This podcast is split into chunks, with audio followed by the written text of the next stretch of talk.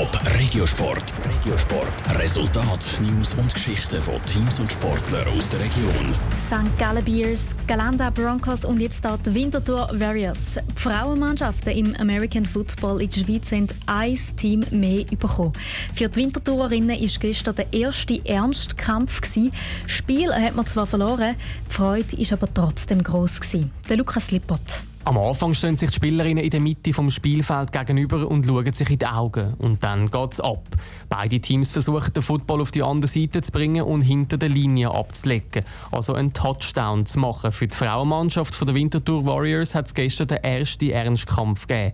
Obwohl sie das Spiel mit 7 zu 25 verloren haben, ist die Spielerin Sabrina Corradi zufrieden mit der Leistung. Es ist uns auch bewusst, dass unser Gegner erfahrener ist, aber wir sind doch sehr stolz auf unsere Leistung.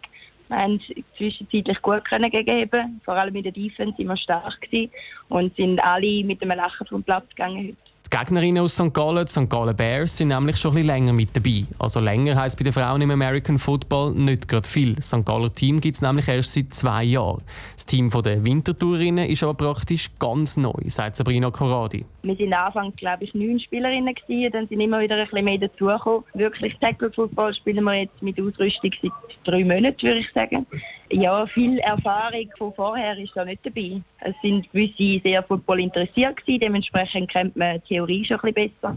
Andere haben vorher noch gar nichts im Hut mit American Football. Dementsprechend ist der Trainer Patrick Feller darum auch sehr zufrieden mit der Leistung von seinem Team.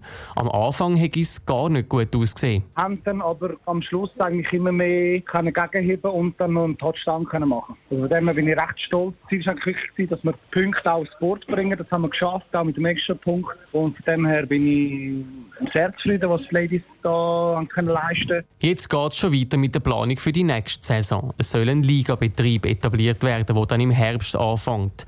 Das, obwohl es nur drei Mannschaften in der Schweiz gibt.